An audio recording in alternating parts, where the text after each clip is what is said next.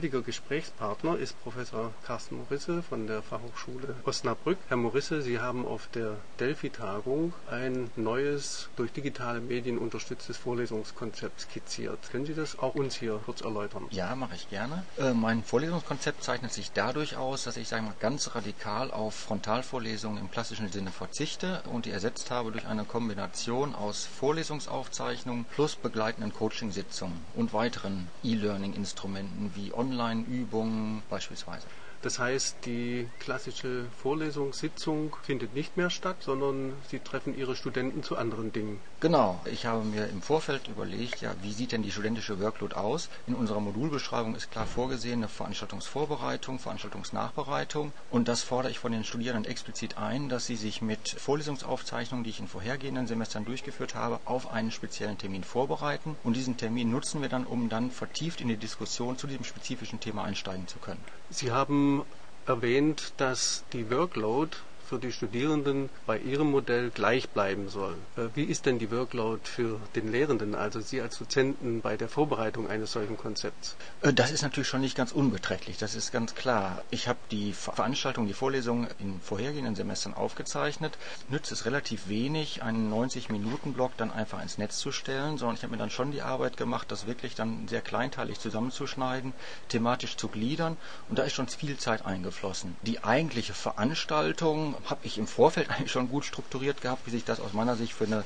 gute Vorlesung auch gehört. Das heißt, da ist nicht besondere Vorbereitung reingeflossen, aber natürlich in die spezifische Aufbereitung ist schon sehr, sehr viel Zeit eingeflossen. Wenn andere ihr Modell auch anwenden wollen, dann werden Sie zunächst fragen, lohnt sich das? Und da bleibt ja zu fragen, was sind die Kriterien für Lohnen und wie sind die Ergebnisse? Also ich würde das mal unter zweierlei Gesichtspunkten betrachten. Einmal aus Sicht der Studierenden, einmal aus Sicht des Lehrenden.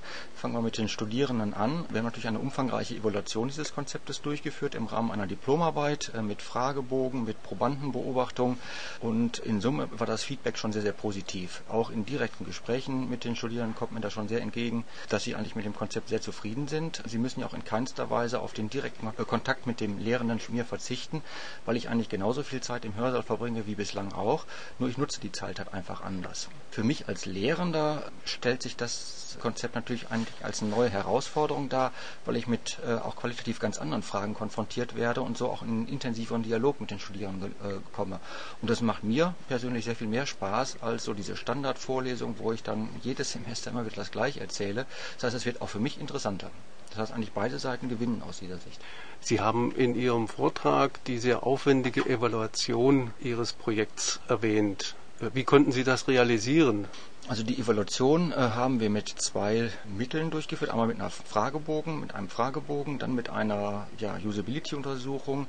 Und das ist natürlich sehr, sehr aufwendig, wie Sie schon sagten. Ich habe das im Rahmen einer Diplomarbeit gemacht. Das heißt, da hat eine Studentin, die Svenja Wichelhaus, wirklich ein knappes halbes Jahr dran gesessen, sich erstmal konzeptionell mit der Thematik auseinanderzusetzen. Als, als Medieninformatikerin war das schon ein ganz neues Thema, in das sie sich einarbeiten mussten. Wir haben uns halt überlegt, wie wir diese Aktion durchführen, wie sie diese Untersuchung durchführen Rausgekommen ist ein ja, Fragebogen mit zehn Fragen, mit offenen Fragen, sodass wir wirklich eine qualitative Untersuchung durchgeführt haben.